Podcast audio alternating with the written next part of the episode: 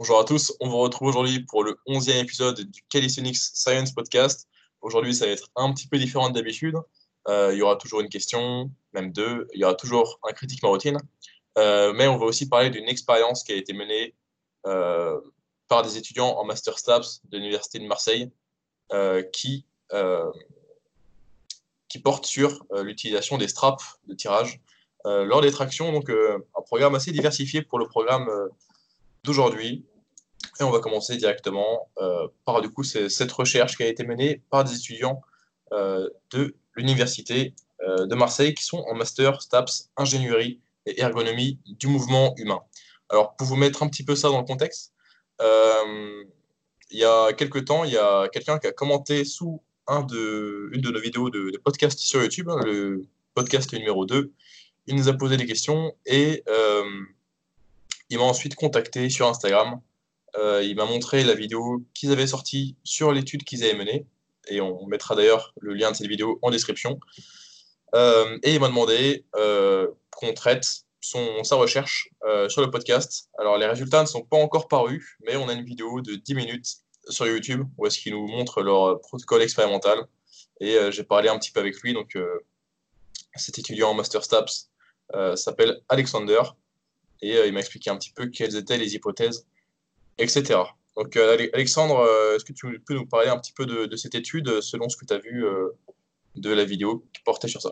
Ouais, donc cette étude, les hypothèses, je pense que je ne les connais pas par cœur, mais l'étude porte en tout cas sur voir si les straps sont plus efficaces que.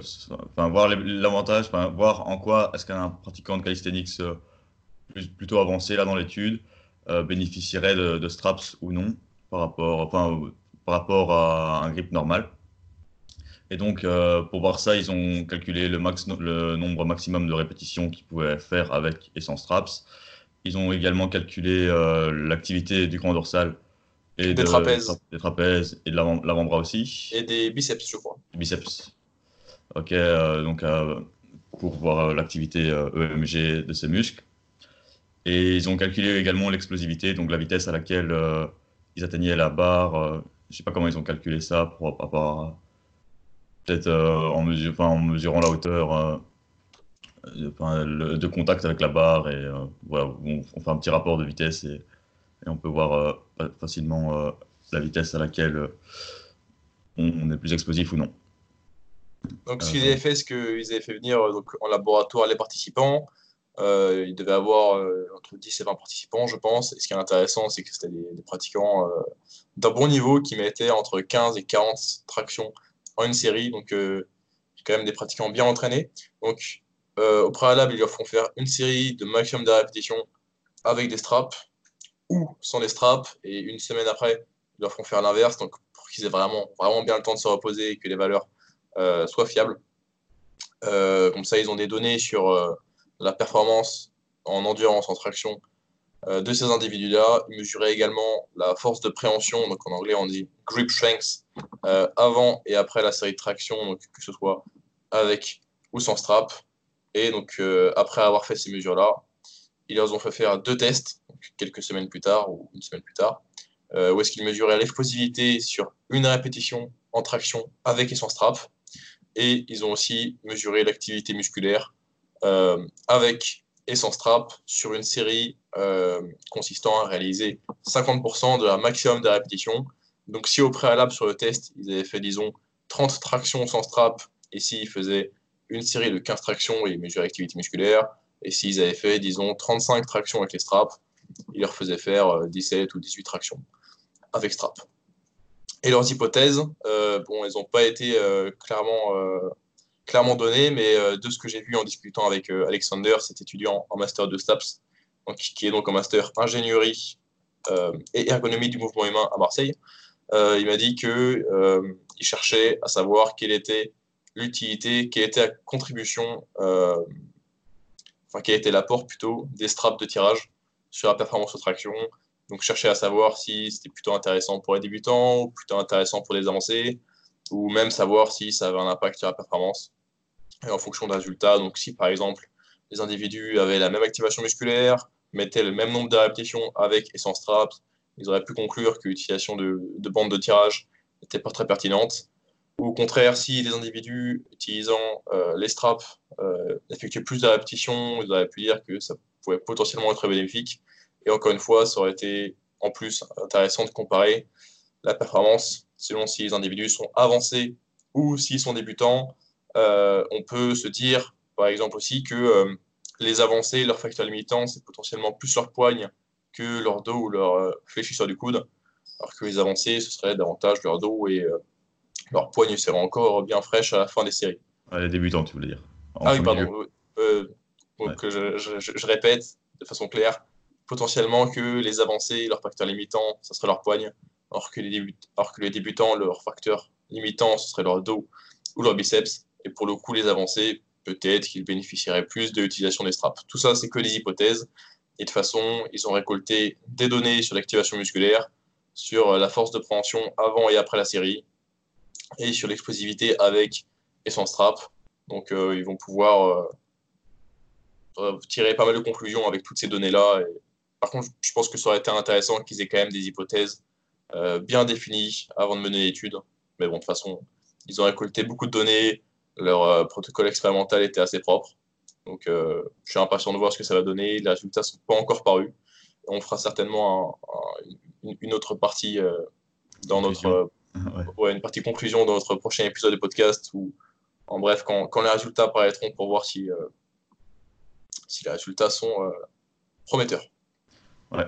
Je voulais rebondir un peu là-dessus. Donc, c'est vraiment excellent d'avoir une étude vraiment ciblée sur le calisthenics je pense que c'est en francophone, ça doit être une des premières, même peut-être dans le monde, il n'y a pas beaucoup d'études déjà sur des mouvements euh, plus poids du corps. C'est toujours un peu plus difficile à quantifier, c'est souvent sur du bench press, du squat, euh, des, des extensions, des petits exercices comme ça. Donc là, ça va être vraiment excellent, ça va être, ça va être un peu plus parlant pour nous. Euh, donc maintenant, les résultats, moi je vais mettre quelques hypothèses. Donc je pense aussi que ça sera un peu biaisé parce que peut-être la plupart des participants enfin, la plupart de, de, nous, pratiquants de calisthenics, on n'utilise jamais les straps pour faire les tractions. C'est très rare. Je connais peut-être un ou deux pratiquants de muscu euh, qui ont peut-être un peu un grip en facteur limitant et ils font des tractions avec straps, des tractions lestées. Donc je pense pas que ces athlètes euh, utilisaient des straps au préalable. Donc ça aurait été peut-être bien de faire euh, plus de séances d'accoutumance, peut-être les, les, incorporer dans leurs séances d'entraînement à eux. Et puis peut-être faire aussi, bah, si les en, en fonction des résultats, peut-être faire une étude sur plusieurs semaines voir si peut-être pendant euh, 4 semaines euh, d'utilisation de straps, dans un programme de force, tu, fais des meilleures performances par après que sans straps. Et puis aussi, il faudra se dire que dans la plupart des compétitions, euh, bah, les straps ne sont pas autorisés. Donc euh, bah, voilà, c'est quand même génial de pouvoir voir ça. Après, ce serait pas mal de. de si on peut faire beaucoup plus d'études dans ce domaine, ce serait le feu. Donc je sais pas ce que tu en penses, Morgan. Ouais, je suis d'accord. Bon, c'est déjà très cool qu'on ait études sur le sujet. Donc, donc, même si globalement c'est plutôt bien euh, conduit, euh, il y aura, je pense, euh, toujours des, des, limitations au résultat de, de, cette étude-là et de ce qu'on pourra en tirer. Mais ouais, c'est déjà bien d'avoir une étude sur un mouvement de poids de corps. D'ailleurs, c'est marrant parce que il me semble que le titre de leur étude, c'est The Effect of Pulling Straps on, on Pull-Up Performance in. non, among calisthenics trained men. Ça veut dire en fait euh, l'impact des bandes de tirage sur la performance chez, aux tractions chez des individus euh, entraînés en calisthénie. Et euh, c'est assez marrant parce que souvent dans les études, ça finit, donc pour définir la, la, population, ça finit en, resistance trained men. Donc les individus entraînés en, en, entraînement de résistance, donc type musculation ou entraînement de force. Et là, ils ont fait euh, une petite référence, ils ont marqué euh, Calisthenics Trained Men. Euh, ah, c'est cool, parce que je pense que si on met Calisthenics sur PubMed, tu vois rien du tout. Ah, carrément, ouais. Donc, c'est assez prometteur. Il y aura un épisode, une partie d'épisode sur ça lorsqu'on aura les résultats.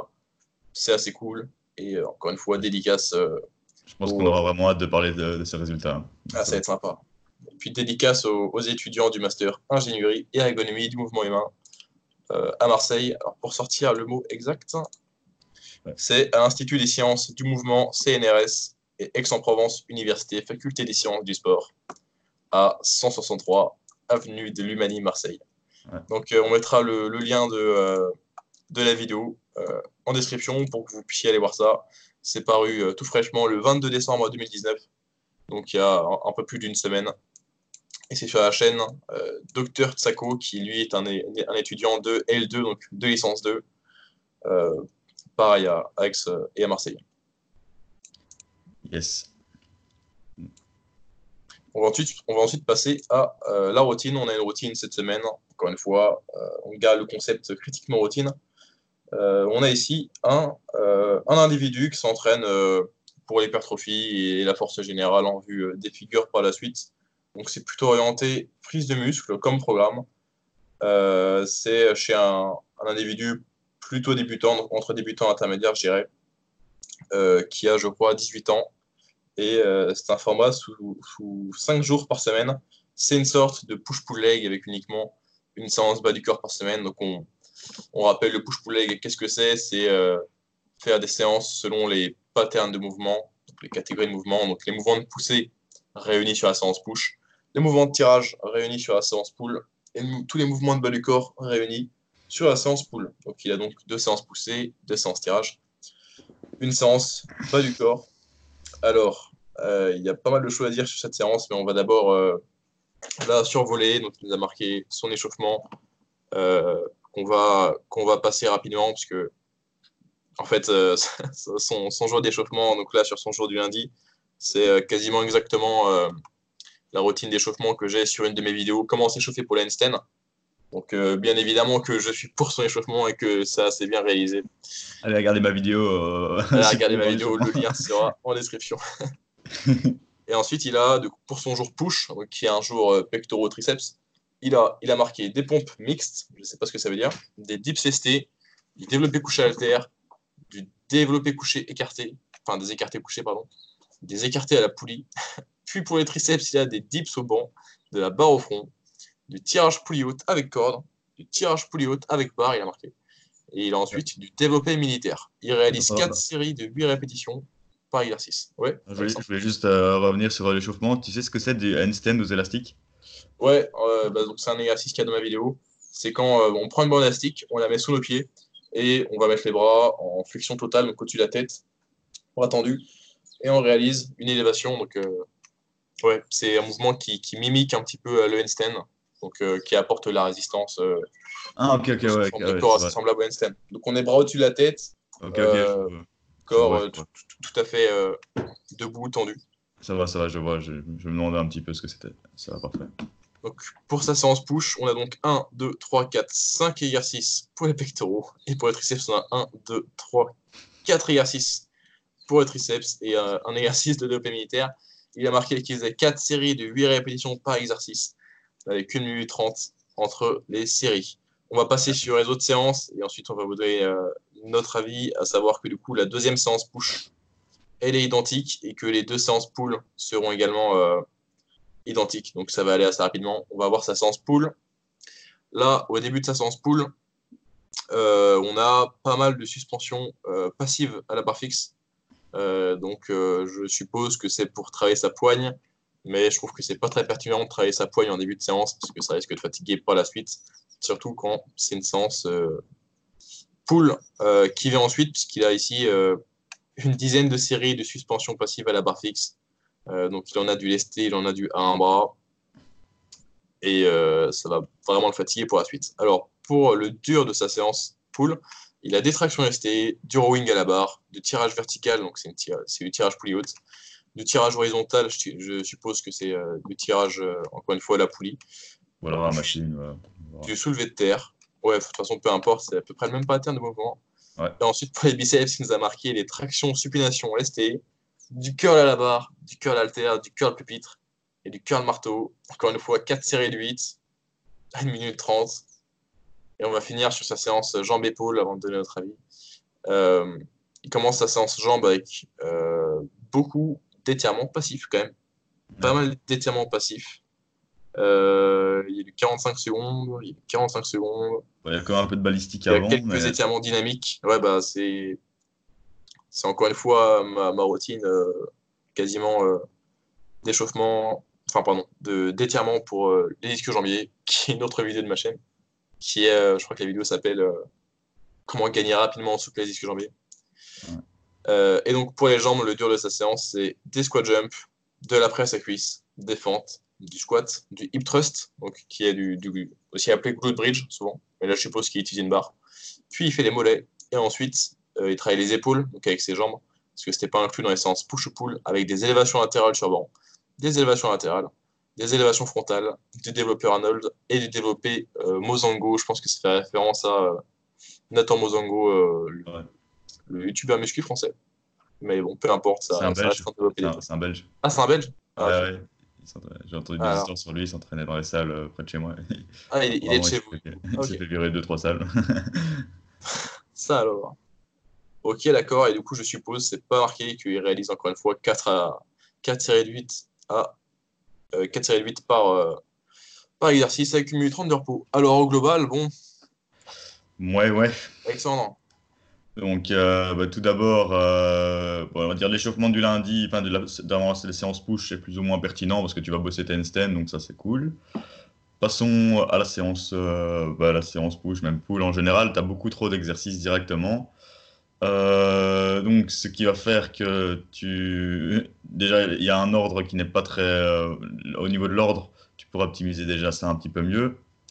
Donc, il y a déjà beaucoup. De... On va revenir sur le fait qu'il y a beaucoup trop d'exercices. Donc, euh, tu vas pas être performant sur tes exercices en fin de séance. Donc, tu vas peut-être être performant que sur tes deux, trois premiers euh, exercices par groupe musculaire. Ensuite, sur tes exercices de fin de séance, tu risques de pas être productif, donc tu vas sacrifier clairement une certaine charge, donc une certaine euh, charge mécanique. Et donc, euh, je sais pas si tu fais tous tes, exercices sur la séance, mais à mon avis, euh, en fin de séance, sur ton développé militaire, tu vas pas mettre beaucoup de poids. car tu vas, tu vas pouvoir seulement charger sur tes pompes mixtes, sur tes tractions, sur tes dips lestés peut-être, et puis sur du développé alter. On dirait en fait un peu les séances des, des bro bodybuilders qui s'entraînent euh, en bro split, du coup, qui, qui, cherchent à faire un maximum de travail sur un seul muscle et même pas un groupe musculaire. Donc, si il ferait que, des, que du truc à la poulie, par exemple, hein, donc là, il ferait de l'écarté, puis il ferait des, des, prises plus serrées, il varie tous les angles, etc. Une fois par semaine. Et nous, on n'est pas du tout dans cette optique-là en, en on cherche à avoir plus de fréquence, plus de qualité. Donc, on essaye de travailler avec euh, deux à quatre exercices max par séance donc tu devrais essayer de faire 10 séries par groupe musculaire, euh, donc 10 séries pour les pectoraux, 10 séries pour les triceps, donc souvent ils vont de pair, pour les épaules aussi, pour le dos également. Donc euh, là, tu, tu, excèdes clairement ce, ce, chiffre. Bon, certaines personnes ont des capacités de récupération plus élevées, mais là, c'est un peu, euh, un peu abusé, je pense. Donc voilà, il faudrait quand même calmer un petit peu le truc. Choisis, nous, si tu nous écoutes un peu, choisis vraiment, privilégie par exemple dans une séance push, une poussée verticale, une poussée horizontale. Ici, si tu fais un push-pull legs, et vu qu'on nécessite pas mal, euh, un peu plus de volume par séance, tu peux à la limite en faire 4 euh, en tout, donc 2 verticaux, 2 horizontaux, et euh, place des exercices plus taxants en début de séance. Donc, par exemple, commence par du militaire, commence par des pompes, par des dips, et seulement finit par de l'isolation sur les triceps ou sur l'intérieur des pecs, fait des écartés ou autre au niveau de la séance pool, je pense que ton échauffement est beaucoup trop, euh, beaucoup trop taxant. Donc déjà, tu vas, travailler, tu vas fatiguer le grip, euh, comme Morgan l'a dit, mais de manière euh, beaucoup trop intense. Donc si tu veux travailler ton grip en séance pool, tu as plus intérêt à le faire à la fin. Peut-être un petit peu avant, mais vite fait pour t'échauffer, gagner un peu d'amplitude, mais pas plus. Et en plus de travailler les grips, de fatiguer ton grip, tu vas beaucoup, tu vas surétirer ton, ton grand dorsal, donc il sera, tu vas perdre beaucoup d'explosivité, de force donc, euh, on sait que si on étire passivement des muscles euh, de manière un peu exagérée euh, avant une séance, ben, tout ce qui est explosivité et force diminue.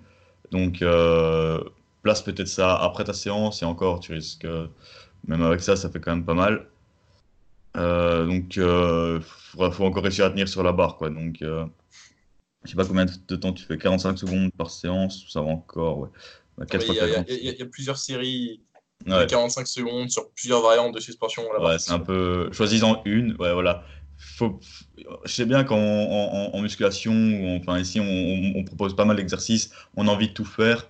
Il faut se concentrer sur euh, presque le minimum qu'il faut pour progresser et on, dépasse très, on atteint très vite un maximum en fait. Donc, il faut vraiment rester dans, des zones euh, plus basses plutôt que chercher vraiment à faire euh, de la quantité. Donc, vraiment privilégier la qualité. Donc, même chose pour la séance jambes. Là, tu t'étires un peu en passif avant. Donc, le balistique avant, c'est pas mal. Te mettre un peu en mode squat, euh, faire un peu de. Allez, peut-être du passif 30 secondes, ça va rien faire de mal. En plus, si tu fais un peu de dynamique après, ça va balayer un petit peu cet effet. Donc, euh, limite, fais peut-être le passif, fais un peu de dynamique, un tout petit peu de passif si tu sens que tu es vraiment très raide et que ça t'empêche de faire le mouvement. Donc, si tu dois faire. Euh, et donc, après, tu peux remettre du dynamique. Et puis, au niveau du soulevé de terre, tu en mets aussi dans la séance dos. Pourrais le mettre dans la séance euh, jambes pour faire un peu plus de chaîne postérieure.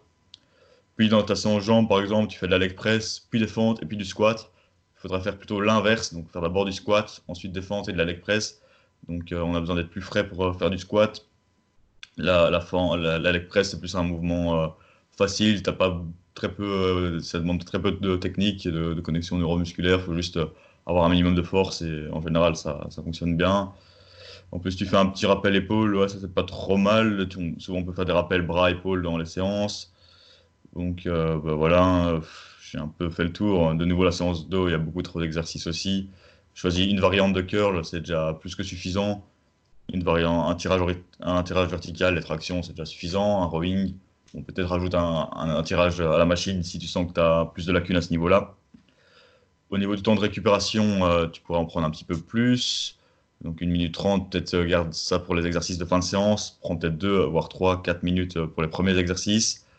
de nouveau, 4 séries de 8, tu pourrais peut-être aussi moduler un petit peu. Donc faire 4 séries de 8 pour les, curls, les, les triceps extension, c'est pas optimal. Donc, euh, privilégier 4 séries de 8 si tu es en hypertrophie pour tes premiers exercices. Et ensuite, euh, augmente le nombre, peut-être faire 3 séries de 15 sur euh, tes biceps curls ou 2 séries de 20. Donc voilà, c'est l'exercice un peu plus facile. Il, faut travailler avec des fourchettes de répétition plus élevées. Et, et, voilà, reste pas sur 4 x 8 tout le temps. C'est pas non plus un chiffre magique. Je sais pas si tu fais vraiment ça non plus. Euh, et euh, peut-être mettre euh, des indicateurs de charge aussi. parce que si c'est un peu flou, je ne sais pas si, si tu programmes comme ça toi-même. Donc si tu programmes comme ça toi-même, essaye de mettre au moins le nombre de, répétitions que tu fais sur chaque exercice, le nombre avec la charge que tu mets aussi. Donc par exemple, dans ton programme, tu pourras dire là aujourd'hui dans ce cycle-là, je vais faire traction lestée, donc traction lestée à 15 kg, 4 séries de 8, euh, avec 3 euh, minutes de repos. Ensuite, je vais faire euh, rowing à la barre avec 40 kg. Et là, je vais peut-être faire 4 séries de 9. Et voilà, tu vois, par exemple. Et puis 3 séries de 15 en, en curl. Et avec ça, tu serais déjà un peu plus équilibré pour la séance.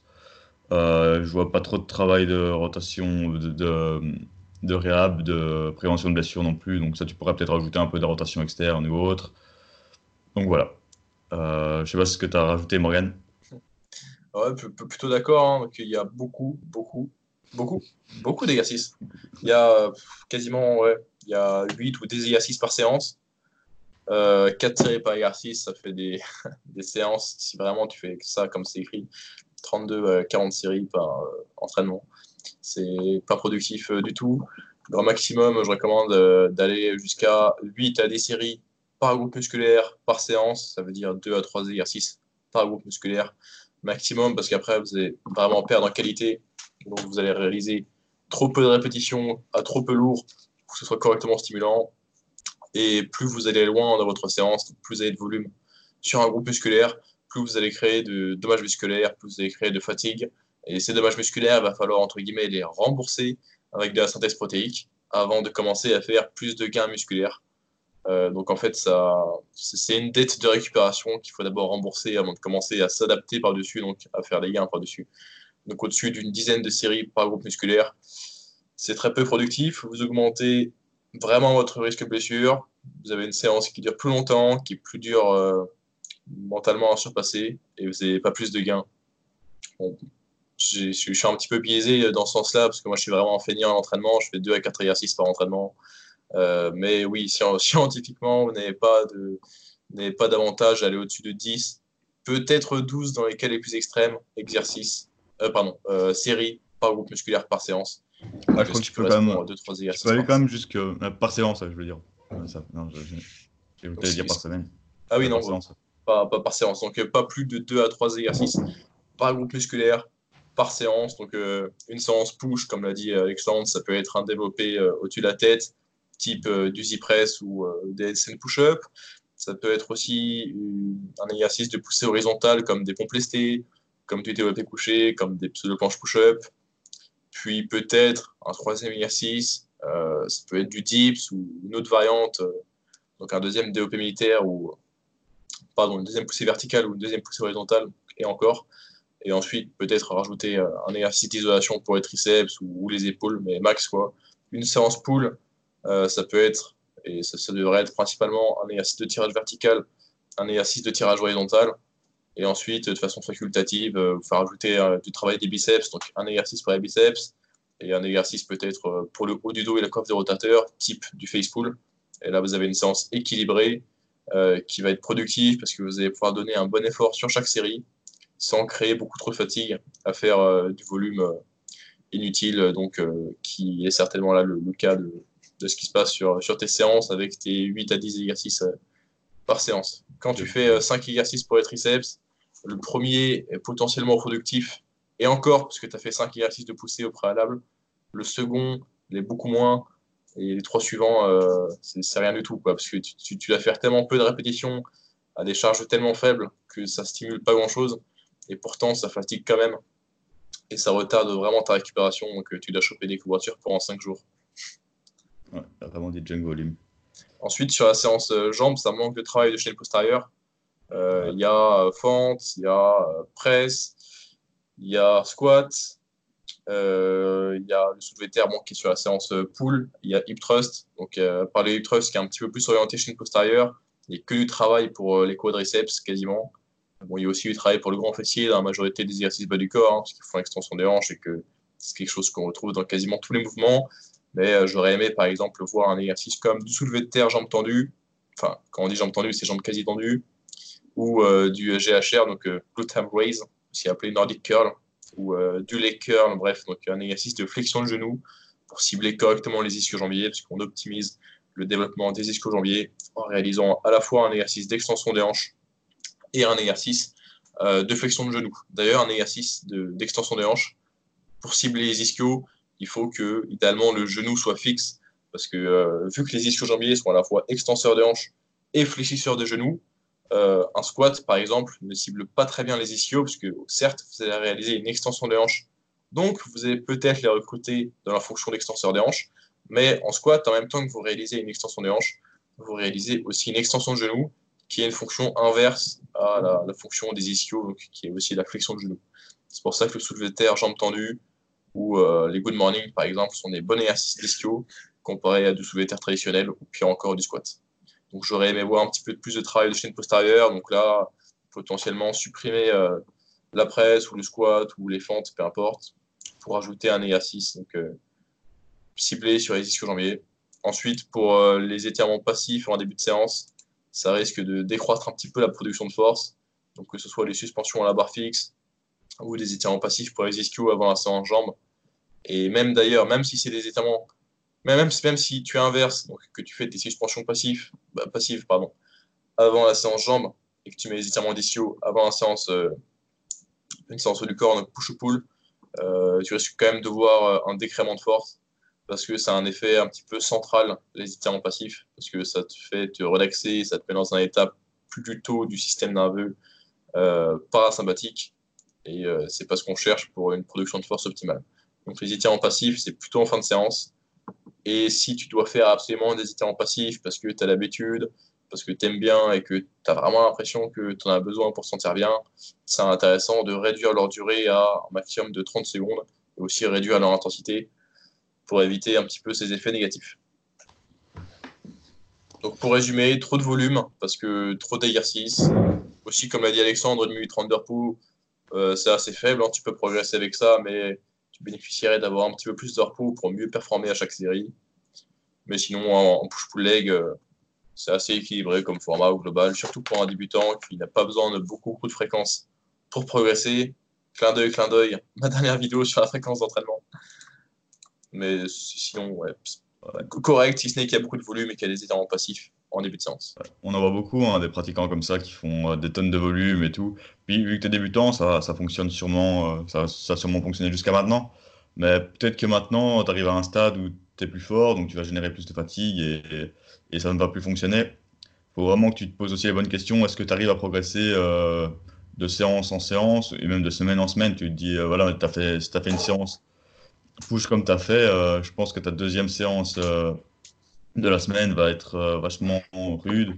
Et puis tu, devrais sentir aussi ta fatigue générale, voir si tu si tu es encore bien réactif en dehors euh, des sports, si tu si es encore assez explosif, si tu réfléchis bien, parce qu'avec euh, des volumes comme ça, en général, euh, tu tombes très vite physiologiquement en dessous de tes capacités et, tu sens que tu récupéreras pas. Au fur et à mesure des semaines, ça sera encore pire. Donc, donc vraiment, essayer de minimiser un petit peu ça. Et voilà, on sait bien que le volume, c'est un facteur important, mais là, là c'est un peu trop, comme on a dit.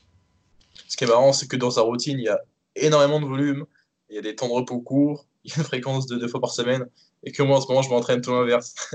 il, fait, il fait 8 à 10 exercices par séance, j'en fais 2 euh, à 4. Euh, il prend 1 minute 30 de repos, je prends 4 euh, à 8 minutes de repos entre les séries.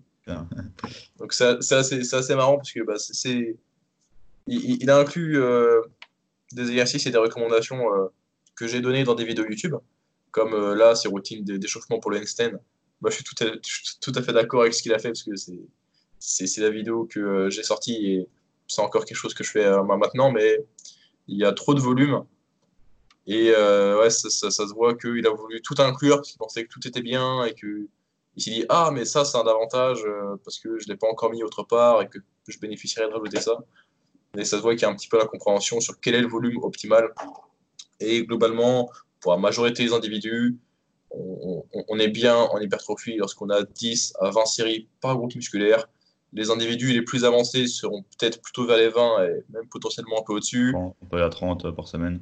Et les, ouais, et les, les, débutants, euh, ils progressent très bien avec 6 euh, à 12 séries par semaine euh, par groupe musculaire. Donc, les, débutants, c'est les plus impatients, ils veulent progresser très vite ils pensent que plus, c'est toujours plus.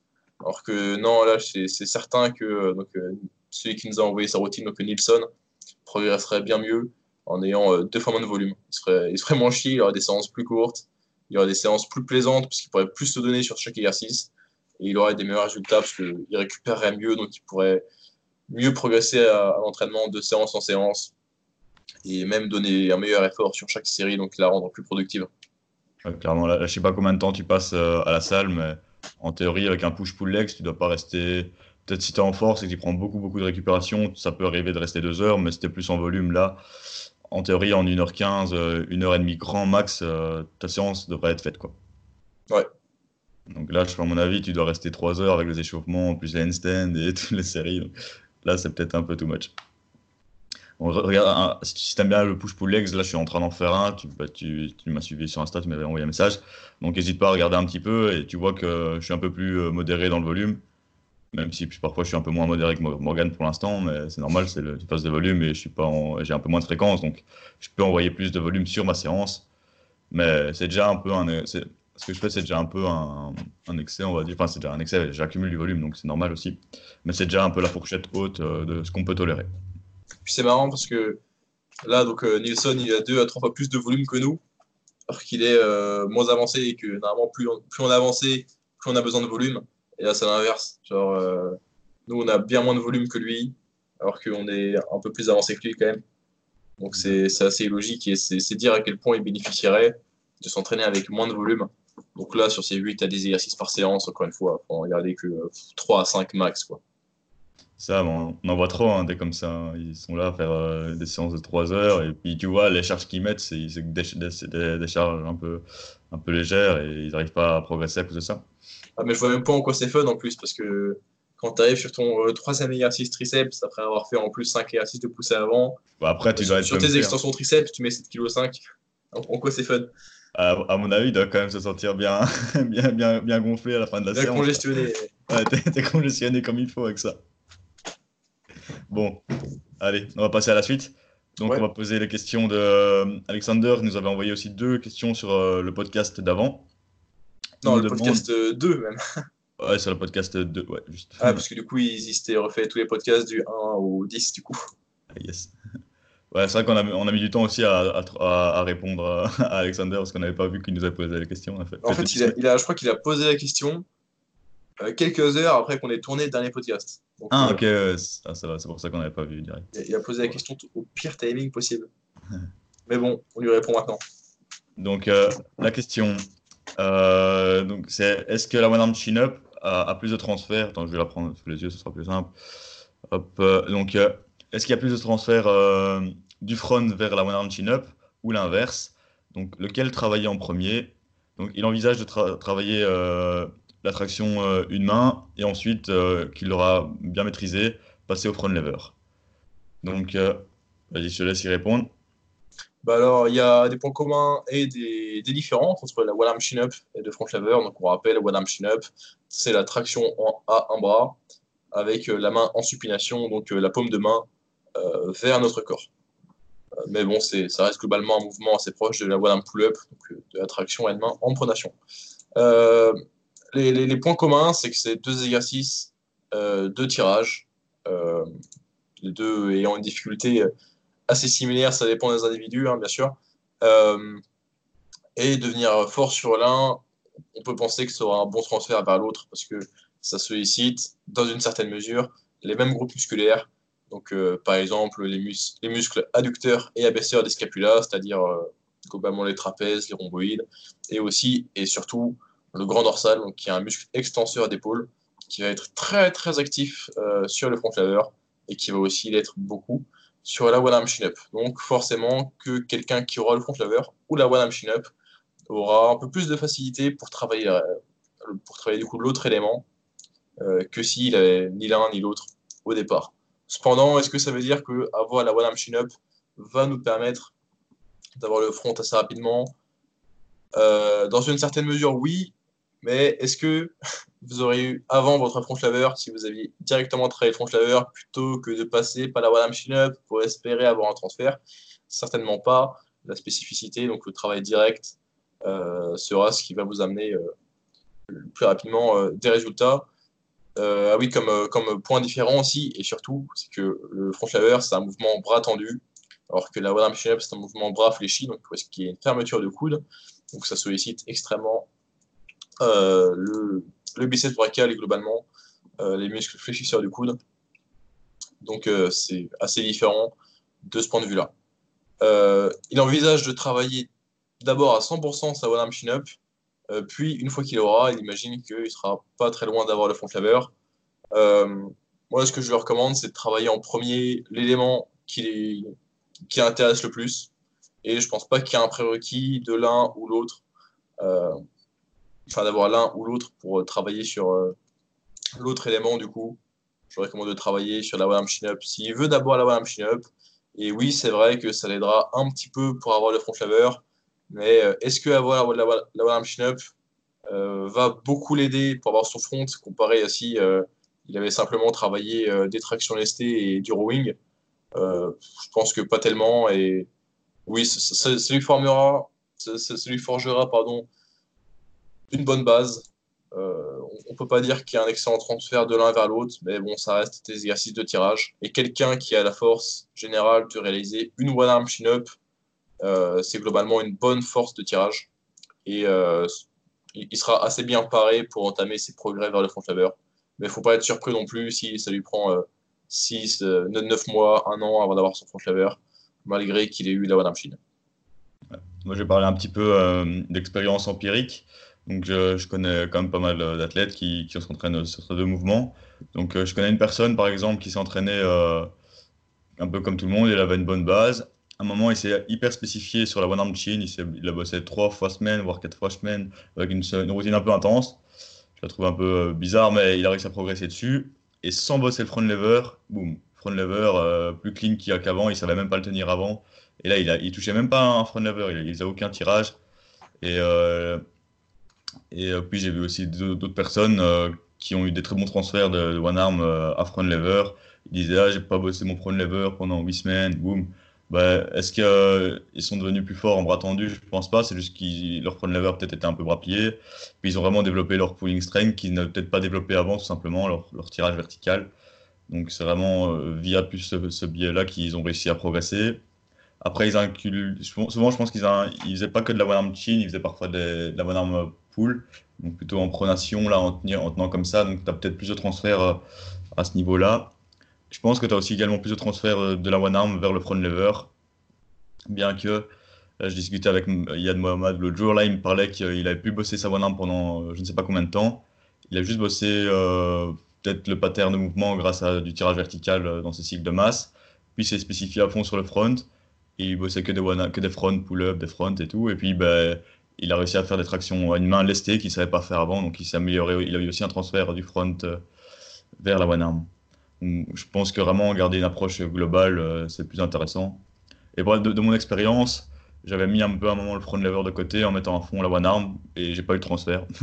j'ai même perdu en front j'essaie de le mettre en maintenance. Donc, euh, l'idée, c'est vraiment de bosser les deux. Après, il faut toujours aussi mettre les priorités. Donc, peut-être faire des cycles où tu dis, ah, je vais vraiment progresser à fond sur ma bonne arme, en gardant peut-être faire du 80-20 et en mettant peut-être encore un peu de. Au moins des, basiques de, tirage horizontal qui vont t'assurer une progression sur le long terme, comme des front lever row ou des trucs comme ça. Et garder un peu de straight arm, hein, toujours euh, peut-être faire un peu de front pull.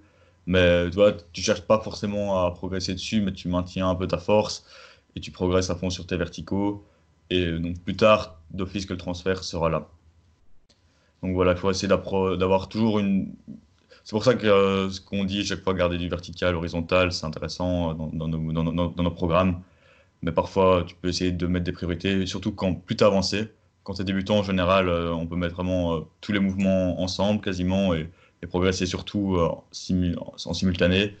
Une fois qu'on a avancé, faut passer un peu à des concepts où tu mets un peu de maintenance. Parfois même en termes de mouvements opposés, donc par exemple le front et la planche. Parfois, il faut se dire, euh, je, me, je focus beaucoup plus la planche. Je mets même le, front, quasiment le tirage en stand-by, presque, au stand-by, mais en, mode, en, maintenance, pour aller grappiller un peu les derniers, euh, les derniers progrès qui nous manquent sur euh, certains moves, puis revenir après. donc, il y a toutes des notions de cycle plus en avancé. Donc, voilà. En fait, je pense que si vous progressez en one arm chin-up, mais que vos progrès en one arm chin-up sont basés sur vos progrès en, flexion de coude, c'est-à-dire euh, vous savez améliorer euh, euh, le volume et la force de vos biceps, et que vos, progrès en, one arm chin sont s'appuient sur ça, il n'y a, pas trop de chances que ça fasse également progresser votre front lever. Cependant, parce que le front lever ne sollicite pas du tout les biceps en fait. alors que si vous progressez en one arm chin-up parce que, entre autres, votre grand dorsal est devenu plus fort, eh ben, il y a des chances que vos gains de force, globalement, isolément du grand dorsal, vous, permettent de progresser également en front lever. Ah, clairement. Ça, deuxième question, euh, enfin, il y a marqué 1A, euh, c'est une question qui va un petit peu avec la première, parce que ça reste sur la one arm chin-up, et je ne sais pas trop pourquoi il nous demande ça, mais ça veut parce que c'est un, un air de, de l'entraînement comme nous. Il demande la one arm chin up, exercice unilatéral, chaîne cinétique fermée, point d'interrogation. Alors, on va définir déjà ce qu'est un exercice en chaîne cinétique fermée ou un exercice en chaîne cinétique ouverte. Alors, lors d'un exercice, si l'extrémité des membres qui travaillent est libre, c'est un exercice à chaîne ouverte. Exemple, au développé couché, on travaille les membres supérieurs. L'extrémité des membres supérieurs qui, qui travaillent, c'est donc les mains. Les mains au développé couché sont mobiles, elles ne sont pas fixes. C'est un exercice en chaîne cinétique ouverte. Au contraire, les pompes sont un exercice de chaîne cinétique fermée, car l'extrémité des membres qui travaillent, c'est-à-dire ici les mains, parce que c'est un exercice principalement des membres supérieurs, est fixe. Donc c'est un exercice en chaîne cinétique fermée. Alors la one arm chin up, bon, euh, c'est un exercice de, membres supérieurs. Il y a une main certes qui est fixe et une autre main qui est en quelque sorte mobile, hein, qui est libre. Euh, donc ça resterait quand même plutôt un exercice de, chaîne cinétique fermée, parce que ce qui nous intéresse, c'est le bras qui est accroché à la barre ou à l'anneau. C'est plutôt un exercice de chaîne cinétique fermée. Euh, mais euh, je sais qu'on dit parfois également pour certains exercices unilatéraux, comme par exemple une frappe au football, euh, que c'est un exercice en chaîne cinétique semi-fermée ou semi-ouverte, parce que oui, il y a un bras qui est fixe et il y a un bras qui est libre. Et oui, c'est pour le coup un exercice en chaîne dyskinétique. fermé ou semi-fermé et unilatéral, bien sûr. traction un bras, ça se fait un bras. Et l'autre bras, il sert pour l'équilibre le plus souvent. Ouais, donc c'est plutôt. voilà, c'est ta question, on peut dire oui. Quoi. Oui. la, réponse, oui. Et ensuite. Après, il y a peut-être beaucoup de je dirais bah, il y a un peu plus de notion d'équilibre qu'avec les tractions normales. Quoi. Donc il y a tout ce qui est utiliser l'autre bras. Donc euh, chaque fois utiliser un peu le centre de, par exemple, mettre le bras au-dessus de la, la, barre ou avancer vraiment ton, ton, bras pour, garder, pour avancer ton centre de masse. Contrairement à des tractions où tu, cherches parfois juste à faire la rétraction, être un peu en arrière. Là, parfois, c'est un peu l'inverse. On essaye de vraiment enrouler le, bras et jouer avec son centre de gravité. Enfin, c'est plus au niveau de la technique et vraiment bien aussi à chaque fois engager la scapula pour déjà gagner de la hauteur avant de pouler, donc avant de tirer. C'est encore plus important pour la one arm que pour euh, les tractions normales. Donc voilà. Et il une dernière question euh, qui est que pensez-vous des finishers à la fin d'une séance? Style 5 x 3 muscle up, 25 dips, 10 pull-up, 30 pompes. Alors ça, c'est une routine euh, un type de routine assez classique dans le, set on rep, donc euh, démocratisé par Hannibal Forking, les Bar Brothers, etc. Donc, il nous demande ce qu'on pense d'un finisher basé sur des muscle-up, des dips, des pull-ups, des pompes, donc des basics, plutôt, plutôt en série longue et potentiellement réalisé sous forme de circuit. Ouais. Moi, je pense que c'est pas mal intéressant. Hein. donc, quand, quand on fait une planif un peu normale et qu'on a toujours des objectifs un peu de certaines reps, oui, même parfois ça peut être des objectifs. Hein. Certaines personnes veulent euh, réussir à faire euh, le, ce finisher-là à base de 10 muscle-up. Euh, c'est un peu des performances qu'on cherche à avoir. En général, en donnant plus fort sur tous les autres mouvements, on va réussir à être plus fort là-dessus. Après, il faut quand même garder des, des notions de spécificité, garder un peu d'endurance musculaire. Je pense que c'est pas une mauvaise idée. J'ai déjà implémenté ça dans des programmes. Et pour moi-même, en fin de séance, je le faisais j'avais déjà fait le taf avant, donc tu es sûr que tu as progressé sur ce qui, ce a été avant. Puis c'est aussi une bonne manière de voir toi-même tes progrès. Donc si tu arrives à progresser sur tes finishers et sur tes exercices en début de séance, c'est pas mal. Après, bah, de nouveau, ça va peut-être impacter ta récupération. Ça va peut-être être un, peu euh, too much. Donc euh, voilà, ici tu mettais trois séries de, de, ce type de finisher, non cinq séries moi, j'en ferai peut-être euh, qu'une, voire deux, peut-être au, fur et à mesure des semaines, augmenter un petit peu. Puis voilà, en fonction vraiment de tes objectifs, si tu veux faire euh, vraiment euh, être, bon à certaines reps, tu peux l'incorporer ou pas. Après, voilà, si tu fais par exemple une séance où tu veux avoir tes one-arm chin-up, si tu as envie de bosser à fond ta one-arm chin-up et ton front lever, je pense que, tu ne devrais pas utiliser ce genre de routine, peut-être plus travailler sur des patterns spécifiques euh, à la one arm et au front, comme des, des scapula pull-up, euh, plus faire de l'assistance dans ce style, plutôt qu'utiliser plutôt que des finishers comme assistance. Après, je pense que si on s'habitue vraiment à en faire régulièrement, ça demandera pas beaucoup de récupération. On sait même que des personnes en font euh, pour leur, leur jour off. Tu vois, tu vas faire un peu de certaines reps au parc le jour off. Si tu es vraiment un mordi d'entraînement et que tu kiffes t'entraîner un maximum, je pense qu'il y a moyen de s'habituer à ce genre d'effort. Après, est-ce que ça sera utile? Ça, je ne sais pas trop. Je sais pas ce que tu en penses, toi, Morgan. Euh, si, si là, Alexander a des objectifs d'endurance, comme tu l'as dit, oui, euh, ça, peut être possible d'intégrer ça en fin de séance.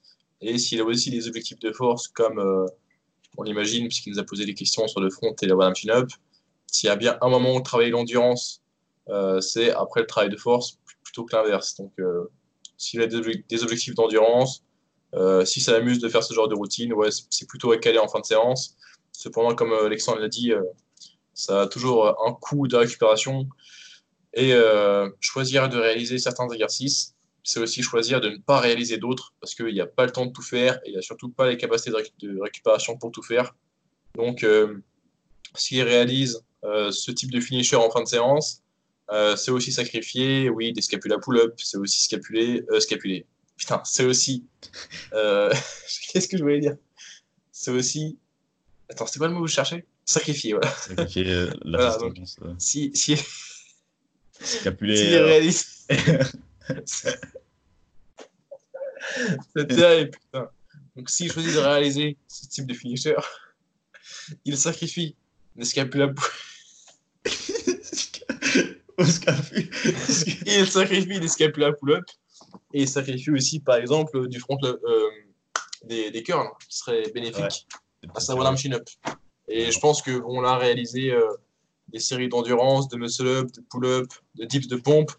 Ça va pas l'aider beaucoup à améliorer sa chin-up, alors que réaliser ne serait-ce que deux à trois séries de curls bien réalisées et sur lesquelles il progresse sur le long terme, ça l'aidera bien plus à avoir sa, chin-up. Mais bon, s'il est, il est OK avec le fait d'avoir euh, sa Wallam chin-up euh, en 8 mois plutôt que de l'avoir en 6 mois, disons, euh, bah, il peut se permettre de travailler des choses annexes comme là, son finisher en fin de séance. Et c'est toujours bien, je pense, d'avoir avant tout un training, un training qu'on apprécie, parce qu'il ne tiendra pas sur le long terme s'il il a le training optimal, mais qui n'est pas quelque chose qu'il aime. Donc si réaliser son finisher en fin de séance, c'est quelque chose qu'il aime et qui lui permet euh, d'avoir une bonne euh, adhérence, adhésion plutôt peut-être, à, à, son entraînement, c'est bénéfique parce que ça va le faire tenir sur le long terme et ça va l'amener à sa bonne machine up euh, parce qu'il sera heureux d'aller s'entraîner. Alors que si il est frustré parce qu'il ne peut pas réaliser son finisher en fin de séance et que c'est quelque chose qu'il aime, et bien dans ce cas-là, il mettra peut-être moins d'efforts dans le reste de ses séances, sera moins motivé à aller s'entraîner, etc. Moi, je voulais rajouter aussi, euh, c'est un peu faire, un peu comme euh, on étudie parfois ça euh, dans, dans l'endurance, sur la récupération, sur le cardio et des trucs comme ça. Faire des exercices de musculation avec des intensités comme 40% de ta RM et tu fais des petits conditioning comme ça en fin de séance, voir un petit peu les impacts de la récupération et en général, tu récupères pas vraiment mieux, avec avec ça, par rapport à par exemple, tu, si tu as, le choix entre faire un petit. plus pour le membre inférieur, ça a été plus étudié là-dessus, sur euh, des powerlifters ou quoi. Mais il, récupérait mieux en faisant, par exemple, 30 euh, minutes euh, de vélo continu qu'un circuit, qu'un circuit training de, de, squat, de soulevé de terre et de choses comme ça, même avec des intensités de 30% par exemple.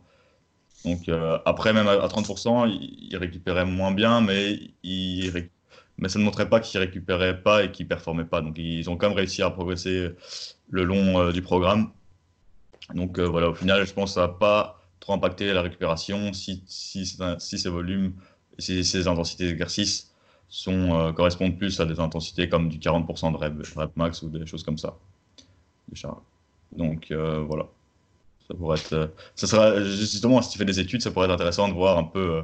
tu compares un groupe qui s'entraîne avec une séance type et un, groupe qui s'entraîne avec une séance type plus ce volume-là, et l'autre peut-être qui fait de l'assistance ou quoi à la place, et voir après 4-5 euh, semaines quelles sont les performances qui seront euh, qui, qui vont euh, arriver par exemple.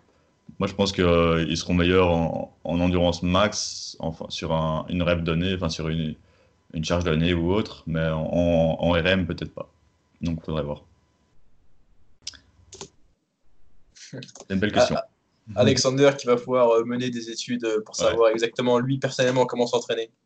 On, Génial. Ouais, ça serait bien, franchement, pour la communauté du calisthenics, si euh, on peut faire plein d'études comme ça, ça serait. Il y a beaucoup trop de choses à faire là. On, on, en a jusqu'à 2120 là. beaucoup trop de sujets à traiter. Il faut, faut, rattraper le retard qu'on a sur le powerlifting et les muscles. Ouais, là, il y en a un peu trop de retard là. Allez, je pense qu'on a bah, fait C'est tout pour ce podcast. Euh, ouais, on a fait quoi? On a fait, euh, on a parlé de l'étude sur les tractions. Donc le lien sera en description. On a traité une routine euh, qui avait beaucoup de volume, encore une fois, et on a traité les, deux questions, deux questions et demi d'Alexander là, donc qui, on le répète, était aussi un des expérimentateurs de l'expérience sur les straps aux tractions. C'est tout pour ce onzième épisode du Calisthenics Science Podcast. Et on vous dit à très bientôt pour le deuxième épisode qui sera normalement une interview. Euh, on vous laisse les mystères. Ah, ah. Salut. Salut, gars.